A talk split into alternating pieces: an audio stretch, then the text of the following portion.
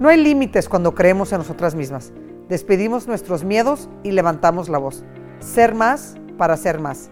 En este espacio, cada historia es una inspiración. Bienvenidos. Ser más para ser más. Tengo el honor de iniciar esta temporada de Ser más para ser más con un ser humano sumamente inspirador. Juan Manuel Santos, presidente de Colombia del 2010 hasta el 2018 y además Premio Nobel de la Paz del 2016. Este reconocimiento internacional le fue otorgado por sus decididos esfuerzos para llevar más de 50 años de guerra civil en Colombia a su fin.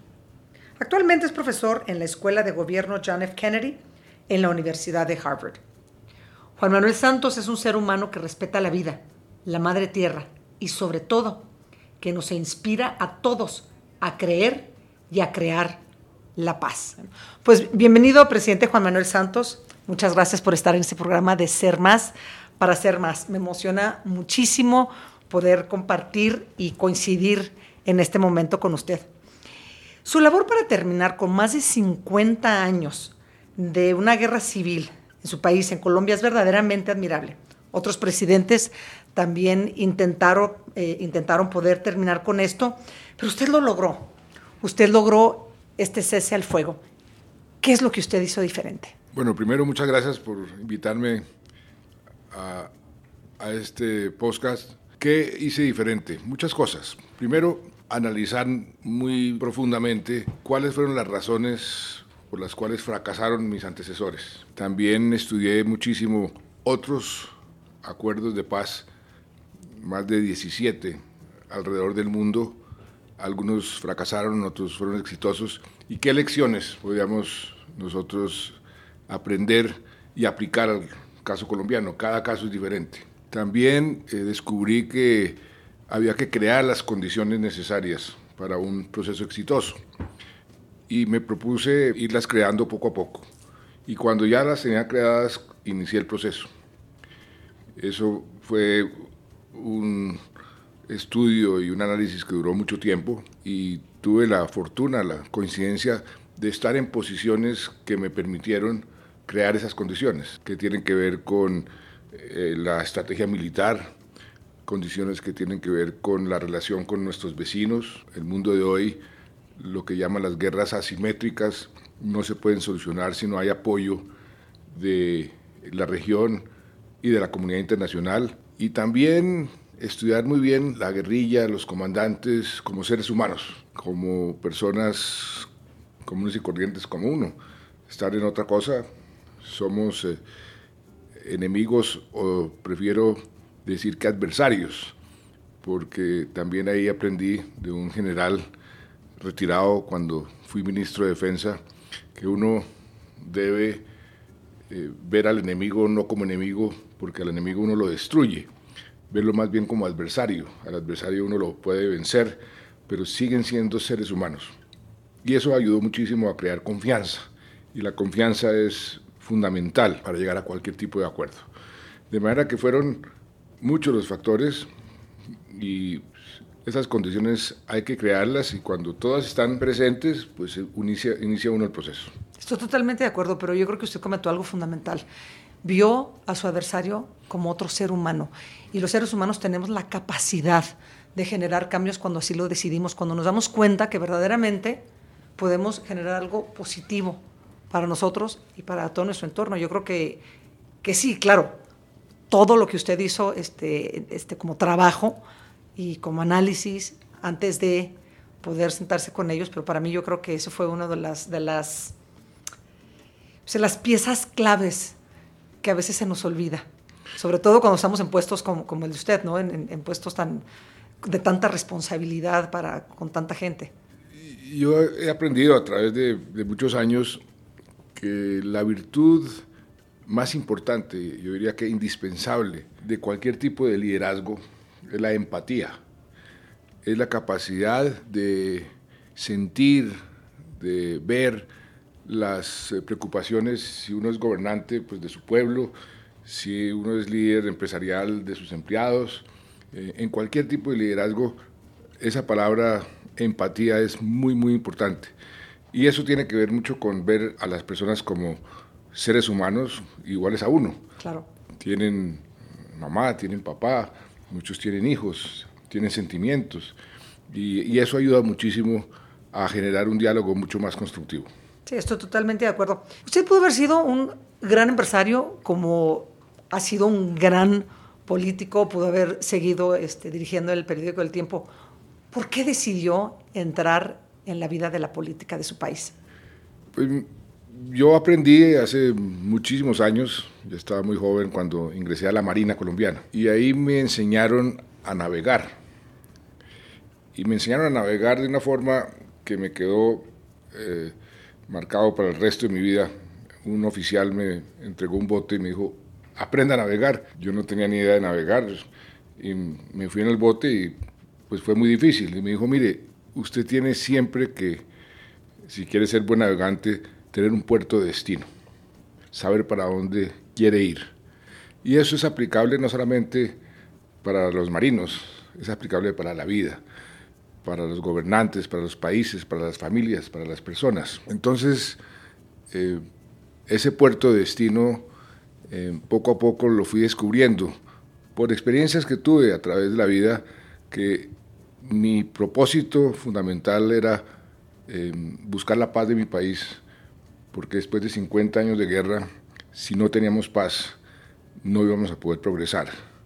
Tuve una experiencia cuando fui muchos años después ministro, el primer ministro de Comercio Exterior del país, me tocó abrir la economía, atraer inversión y cuando estábamos en una conferencia en Nueva York, en la mitad de la conferencia llegó una noticia de una bomba en un centro comercial en Bogotá. Por supuesto, la conferencia fracasó, pero uno de los presidentes de una de las grandes empresas se acercó y me dijo, ministro Santos, eh, su plan es muy bonito y su país tiene mucho potencial, pero mientras usted no pare esa guerra, nadie va a invertir en su país. Y meses después, por pura coincidencia, tuve la oportunidad de conocer a Nelson Mandela. Me tocó entregarle a, Mandela la presidencia de la UNTA, la UNTA de la Conferencia de Naciones Unidas para el Comercio y Desarrollo. Y me senté con él, yo tenía una cita de 15 minutos, duramos cuatro horas, y al final, después de que me explicó muy bien cómo hizo su proceso de paz, me dijo, su país es un país maravilloso, pero si ustedes no encuentran la paz, nunca van a despegar. Y ahí como que encontré mi puerto de destino y eh, me dediqué a, a buscar la paz. Ahora, también tuve una transición de periodista a político. El periodista, yo tenía una posición muy importante en el mejor, más importante periódico de Colombia, y iba a ser el número uno del periódico, eh, pero alguien me dijo, usted no, no se va a contentar con tener influencia, que es lo que tienen los periodistas.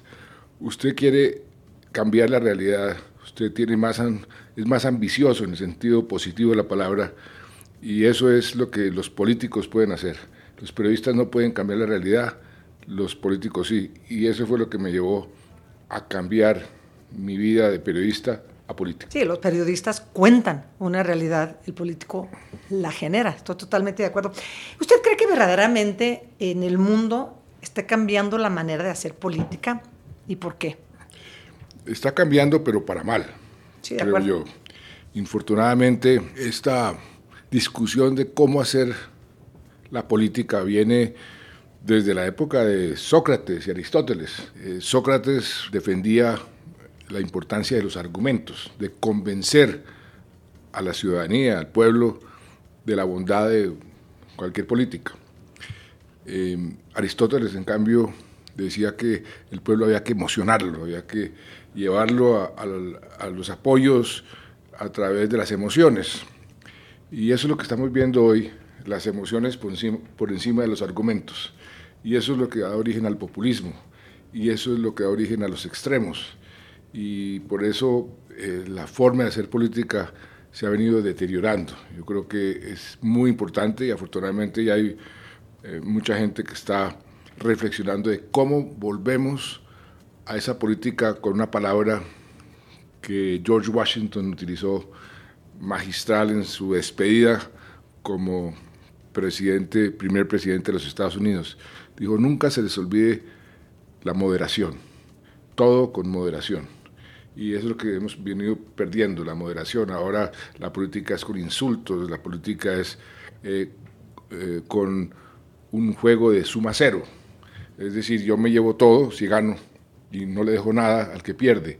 Eso es contrario a lo que debe ser la política. La política es transacción, la política es diálogo, la política es negociación. Y eso es lo que tenemos que recuperar.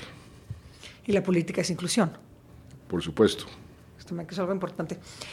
Eh, tocando un poquito el tema que para mí es fundamental, eh, el tema desde donde se genera realmente la fuerza y el poder que tenemos como seres humanos, que para mí es el amor. Eh, es una fuerza que cuando realmente la abrimos y cuando realmente despertamos en él, nos inspira, nos une, nos genera esta empatía que debemos de tener entre seres humanos. Hace poco usted mencionaba el poder del amor eh, debe de ser o es la base para la educación. ¿Qué representa el poder del amor para usted? Representa todo. El amor es un sentimiento con el cual uno nace, además. ¿Por qué es tan poderoso el amor? Porque es mucho más natural que otros sentimientos.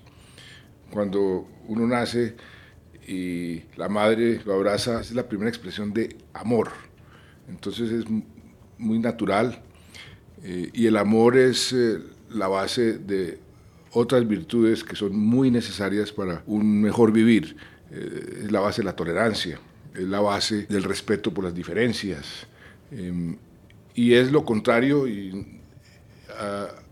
al miedo. Yo sostengo, y no solo yo, muchos filósofos, eso lo he aprendido de otros políticos y filósofos, lo contrario al amor no es el odio, es el miedo. El miedo genera odio. El, miedo genera envidia, eh, genera eh, sed de venganza. Pero por eso, si buscamos lo que queremos hacer con amor, vamos a tener mucha más fuerza interior.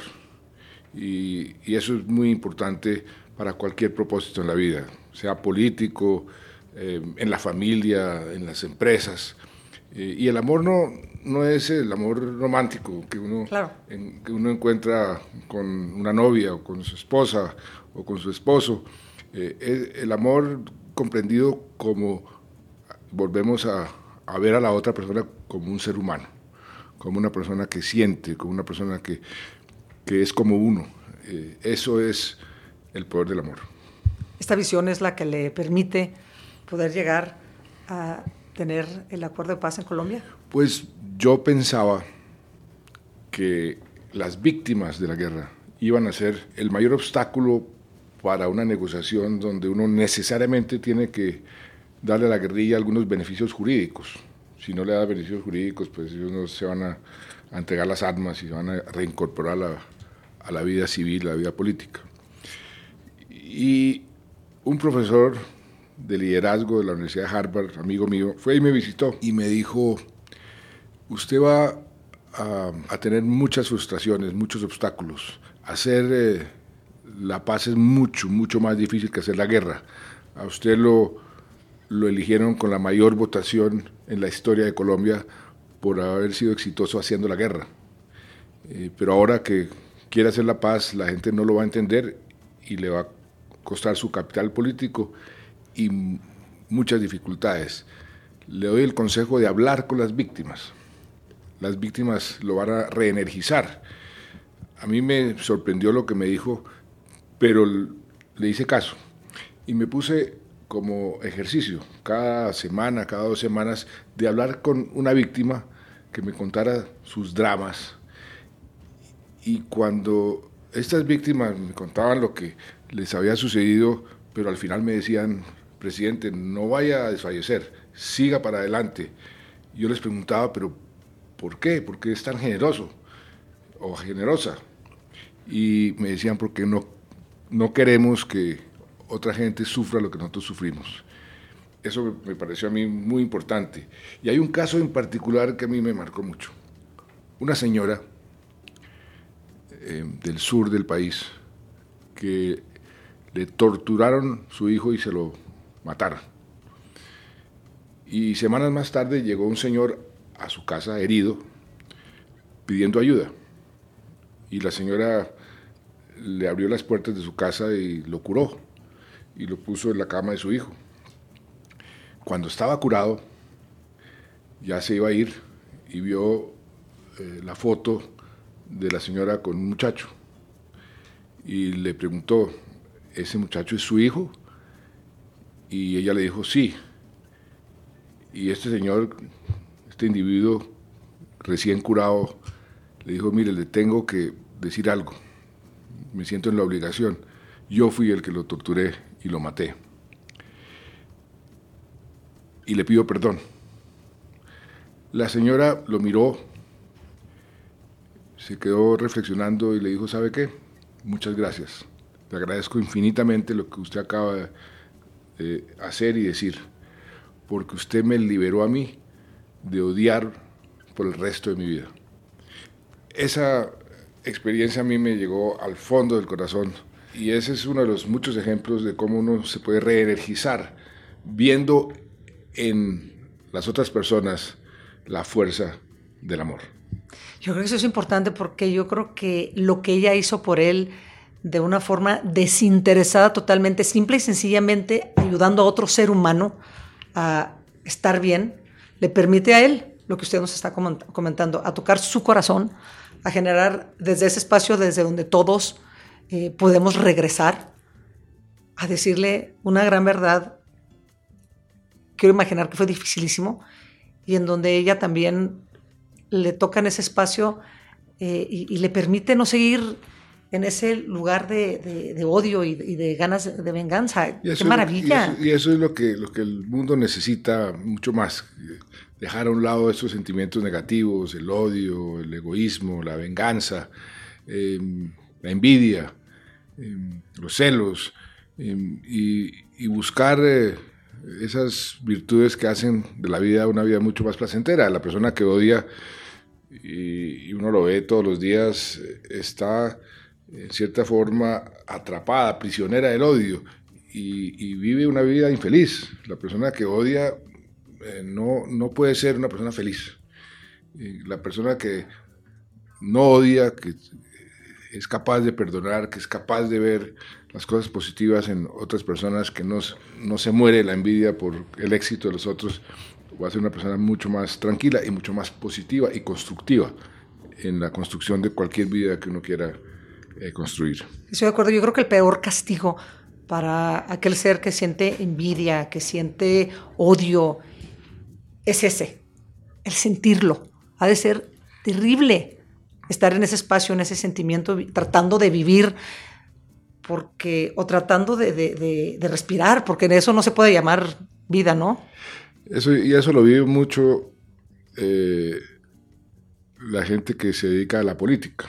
Dicen los clásicos que la lucha por el poder, que es la política, saca lo mejor, pero también lo peor de la condición humana.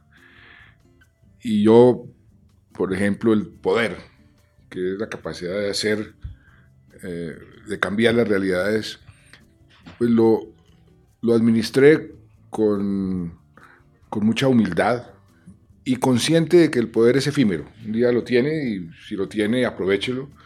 Eh, aprovechelo para hacer bien a los demás. Y cuando no lo tiene, siéntase tranquilo, pero no se aferre al poder. La gente se va aferrando al poder, porque el poder eh, tiene una serie de, condiciones negativas a mi, modo, de ver, que hace que la, gente se, de cierta forma se apasione por tener poder.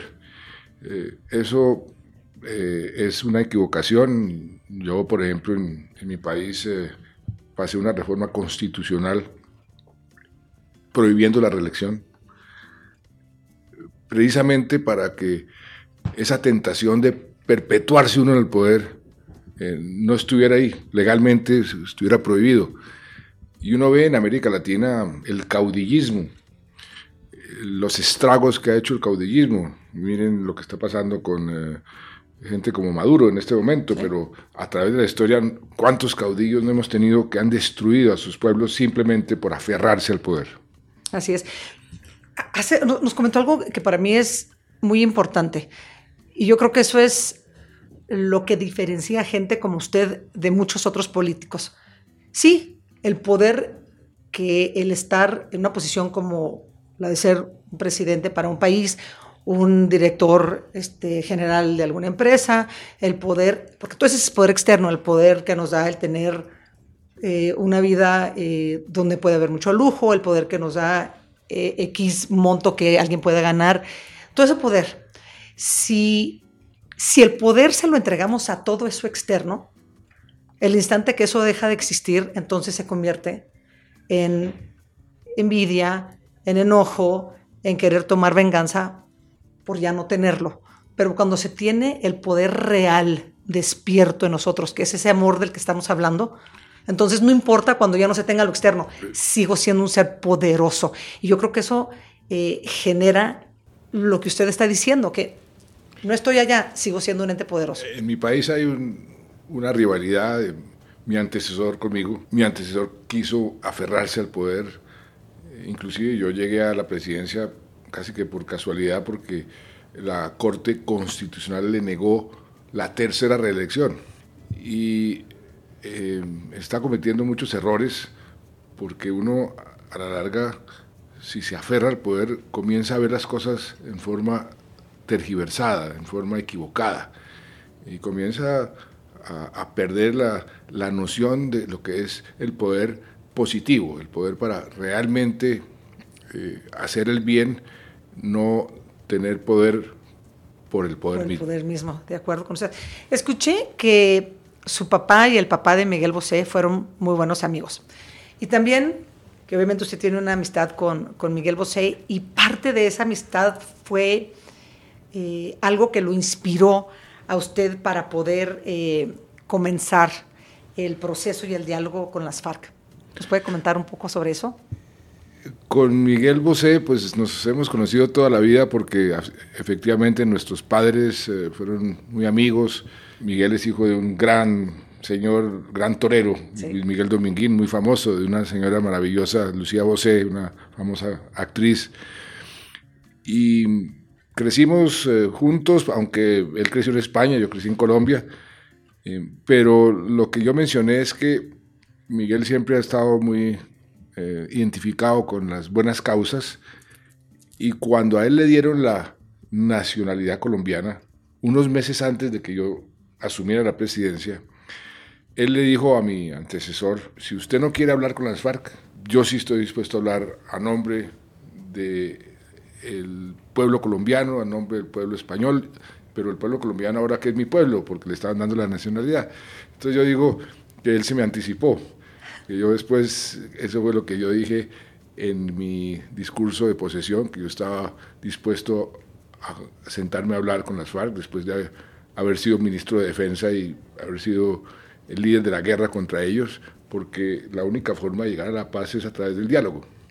Y por eso digo que Miguel, en cierta forma, eh, fue visionario y se me anticipó. ¿Cuál es su definición de liderazgo y cree o cómo cree usted que ha cambiado en los últimos 10 años? Hay muchísimas eh, formas de definir el liderazgo. Hay liderazgo eh, colectivo. Yo yo además creo mucho más en el liderazgo, eh, el liderazgo sencillo, en cierta forma humilde, de creer que uno no tiene la verdad siempre, de asesorarse bien y de poder convencer a las personas de hacer lo que hay que hacer.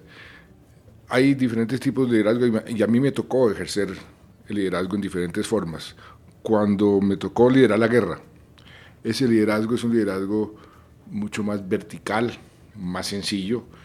En una guerra, eh, de un lado están los malos, de otro lado están los buenos. Uno le dice a la gente, rodea a los buenos y vamos en contra de los malos. Eh, y da órdenes. El liderazgo para hacer la paz es muy diferente, es un liderazgo mucho más horizontal. Ya no se trata de dar órdenes, se trata de persuadir, de cambiar prejuicios, de convencer, eh, y por eso es más difícil. Eh, pero creo que cada situación requiere un liderazgo para esas condiciones, para esas situaciones. Eh, lo mismo sucede en las empresas, lo mismo sucede en diferentes circunstancias de la vida. Entonces no hay una definición universal de liderazgo, hay diferentes tipos de liderazgo. Muy bien. Ahora me gustaría que nos compartiera un poco más de usted. ¿Qué hace usted en su tiempo libre? ¿Cómo se desconecta? Si es que llega a desconectarse de tanta actividad este, que tiene usted en su vida profesional. Yo me desconecto mucho, bueno, primero yo medito, eso me ha ayudado mucho en la vida. Hago muchísimo ejercicio, toda la vida he sido muy, eh, muy deportista y me, me gusta mucho el ejercicio. Y la lectura para mí es fundamental. Esa es tal vez la mejor forma de relajarme. ¿Cuál es su libro favorito? No, no hay un libro favorito. Yo tengo tipos de libros. Soy un gran fanático de las biografías. Eh, me encantan mucho los libros de historia. Eh, me estoy leyendo ahorita un libro muy, muy interesante, el último libro de una filósofa, escritora, eh, Marta Nussbaum, que se llama La monarquía del miedo, que tiene que ver con lo que estábamos hablando del amor, el miedo, la envidia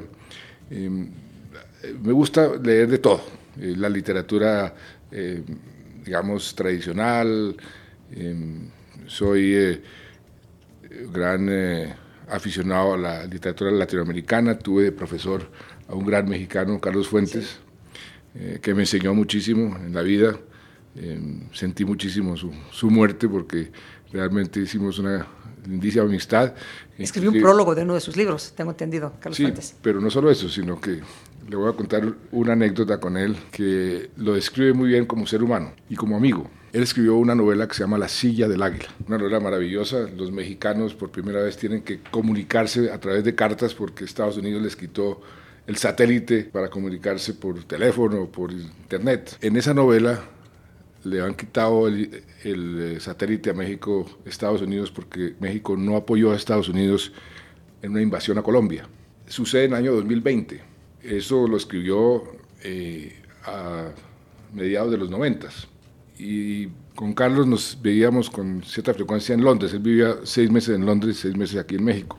Y en una de las visitas a Londres nos fuimos con nuestras señoras, siempre íbamos a un restaurante eh, que se llamaba Simpson on the Strand, me acuerdo perfectamente. Estábamos los cuatro y le dije, oiga Carlos, mis amigos se están burlando de mí. Yo que saco pecho diciendo soy amigo de Carlos Fuentes y me dicen, ¿qué tan amigo de Carlos Fuentes? Mire, lo mandó a la presidencia el 2020. Entonces, eh, Carlos eh, se para, era un restaurante muy inglés, muy sobrio, se para y dice, ¿cuántos años crees que tengo yo? Entonces le dije, pues 72, 73, tengo 76 años, en ese momento tenía 76 años. ¿Cuántos años vas a tener tú el año 2020? Le dije, pues 69.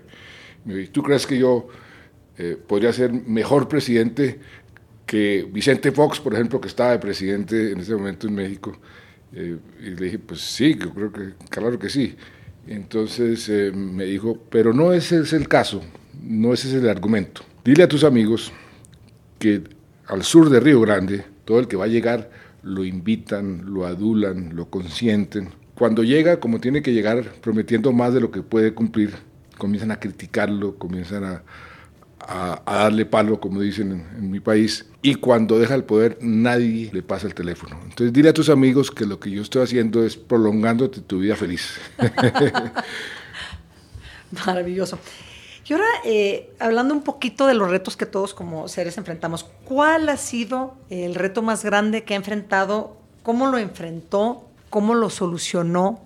¿Y cómo ve usted los retos que nos vamos imponiendo en la vida cada uno? Pues el reto más grande, sin duda alguna, fue eh, el de buscar la paz en mi país. Fue el, el más difícil y yo creo que cómo lo logré vencer ese reto con perseverancia, con mucha paciencia, hay que seguir insistiendo y en eso, en eso la lección que me dio este oficial de la Marina me decía, y eso lo dice también Sócrates en un momento dado, cuando uno tiene un puerto de destino, todos los vientos los puede uno utilizar a favor, no importa si el viento va en, contravía, uno también lo utiliza. Y la vida es así, la vida está llena de, de vientos desfavorables, pero hay que darle la vuelta. Yo he tenido esa actitud de tratar de buscarle siempre, eso también es un adagio chino, la oportunidad a los problemas. Y eso me ha ayudado muchísimo en la vida. Por ejemplo, uno de los momentos más difíciles del proceso de paz fue cuando perdí el plebiscito y todo el mundo creyó que se iba a caer el mundo y dije, no, aquí pronto hay una oportunidad y la encontramos. O sea, aprovechamos esa, esa, esa derrota, ese revés, logramos voltear esa situación y seguir avanzando. Esa actitud ante la vida es muy importante. Estoy de acuerdo, yo creo que los problemas eh, son oportunidades de lecciones escondidas para aprender cómo sí y cómo generar esos cambios positivos que estamos buscando y definitivamente este, yo creo que usted lo ha puesto en práctica no nada más una vez, pero sobre todo en esta construcción de la paz para su país. Sí, a mí, pues yo fui ministro tres, tres veces de diferentes carteras. En cada cartera me tocó una situación difícil. Eh, me tocó como ministro de Hacienda la peor crisis económica que Colombia ha tenido en los últimos 100 años. Y me tocó asumir el, el Ministerio de Hacienda en esa situación y me propuse hacerlo. Y hay algo muy importante en la vida eh, y en la política. También siempre he querido hacer lo correcto, no lo que es popular. Muchas veces tiene que ir uno en contra de la corriente si quiere lograr cosas importantes. Por ejemplo, cuando decidí hacer eh, la paz con la guerrilla, un eh, señor muy sabio y muy conocedor de la, de la vida y de la política y de los procesos de paz, me dijo, pero a usted que tiene una popularidad la más alta que ha tenido cualquier gobernante en Colombia, 87%, usted puede seguir siendo popular durante los cuatro años si continúa la guerra. La guerra, usted ha sido muy exitoso, siga mostrando trofeos y la gente lo va a seguir aplaudiendo. En cambio, si va a hacer la paz, va a sacrificar su capital político. Pero es la única forma de hacer la paz es a través de una negociación. O sea, lo que decidí fue hacer lo correcto, no lo popular. Así es, bueno, como usted mencionaba, tres ministerios, el de Comercio, el de Hacienda, la Defensa.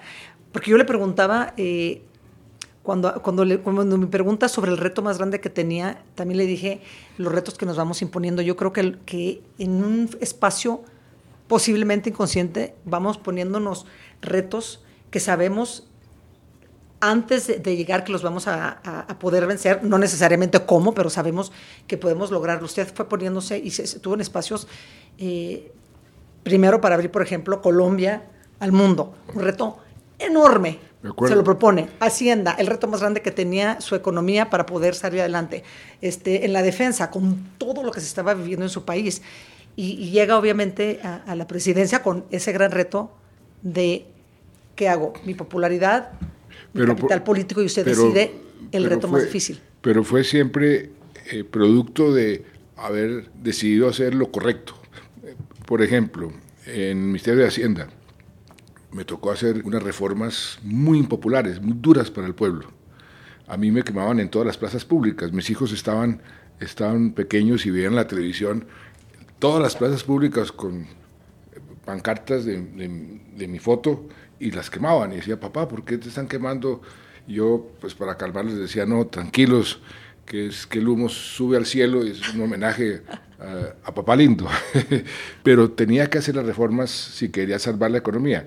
E inclusive cuando asumí el Ministerio de Hacienda, en cierta forma dije, si quiero ser un buen ministro de Hacienda no puedo pensar en que esto va a ser un trampolín para la presidencia. Tengo que hacer un buen Ministerio de Hacienda. Y ya veremos. Pues resultó que y muy pocas veces un ministro de Hacienda que hace medidas tan impopulares, que le toca hacer medidas tan impopulares, pues llega al ministerio, a, la presidencia. En este caso se logró. Yo creo que también eh, la convicción que se tiene de que lo que se está tratando de lograr es lo que va a beneficiar a la gran mayoría, yo creo que esa energía sale y contagia a la gente, además de que definitivamente usted ha sido alguien muy diferente en el cómo hacer la política para su país. Y entrando en eso, ahora hablando un poquito aquí de México, me interesaría conocer cuál es su recomendación para nosotros aquí. Estamos atravesando eh, una crisis eh, terrible, cada dos horas y media asesinan a una mujer aquí en México, algo que me parece verdaderamente inconcebible. Este año 2019 eh, la violencia ha incrementado más. ¿Cómo podemos iniciar o cómo se inicia una reconstrucción de una sociedad tan lastimada como la nuestra? En el proceso de paz colombiano, en cualquier proceso de paz, hay dos fases. La fase de hacer la paz, que es la de firmar los acuerdos, desarmarse eh, y incorporar a, los eh, guerrilleros en la vida civil, en la vida política. Y la otra fase es la fase de la reconciliación. Esa palabra es fundamental, es muy importante, es mucho más difícil. Yo lo, lo comparo con la construcción de una catedral. Hay que tener cimientos sólidos y hacerlo ladrillo por ladrillo. Yo diría que eh, lo más importante es la educación. La educación para la paz. La educación para que los niños comiencen a crecer en un ambiente donde la violencia no es la forma de resolver los problemas. Em, eso toma tiempo. Eh, en el caso de México, pues ustedes tienen en este momento un problema muy complicado con las mafias del narcotráfico. Nosotros lo tuvimos también en Colombia, lo seguimos teniendo, pero no a la escala mexicana. Logramos vencer esos grandes carteles ya con estrategias ya militares diferentes, eh, el uso de la inteligencia, eso también en México deberían hacerlo porque es una especie de, como de juego de ajedrez simultáneo con diferentes mesas de ajedrez al mismo tiempo. Pero esa palabra de reconciliación es la clave para generar una cultura de la no violencia. Eso, y eso toma tiempo.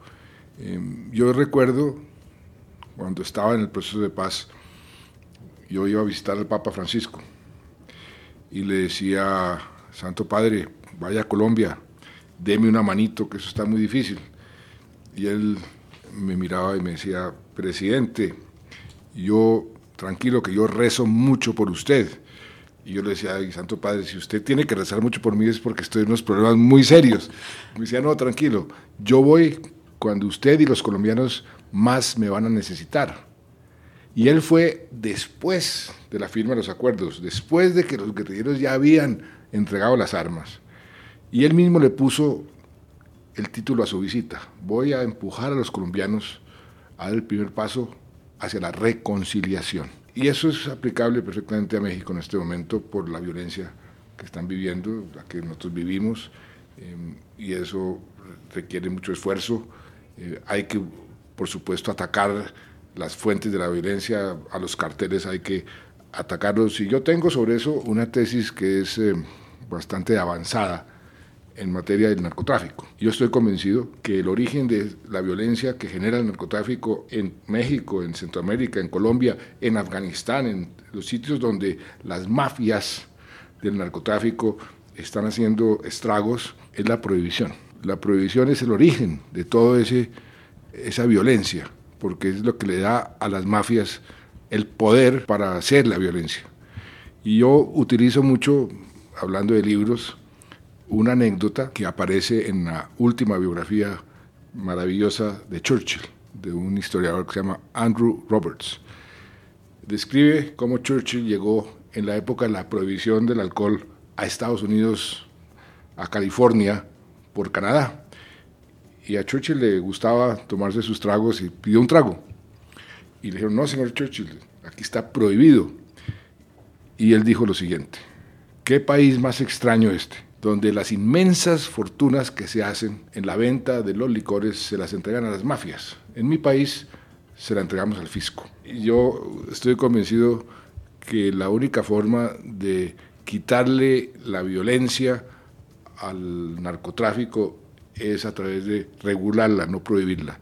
Como sucedió, por ejemplo, está sucediendo en Portugal.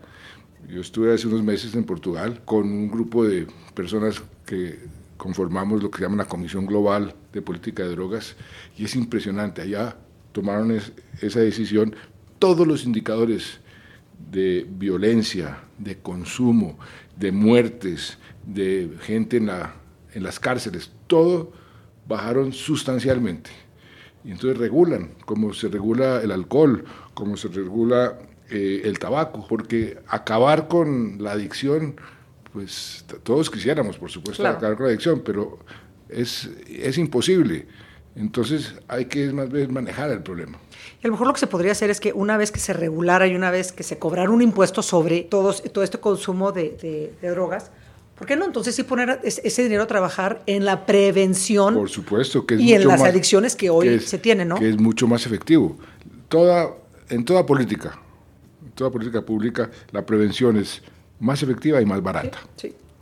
Y en esto también sería más efectivo. Lo que pasa es que, volviendo a la forma de hacer política, este es un tema que fácilmente lo manipulan los que quieren llegar a las emociones. Me ha tocado a mí. Yo como presidente tomé la decisión de comenzar a, discutir ese tema. Inclusive llegamos al, eh, extremo de proponer una Asamblea General de Naciones Unidas para este tema en el año 2016. Y a mí me atacaban pues, mis contradictores y me decían, usted lo que quiere es envenenar a los niños de Colombia. Y iban donde las mamás y las mamás también, uy, este presidente quiere envenenar a mis hijos.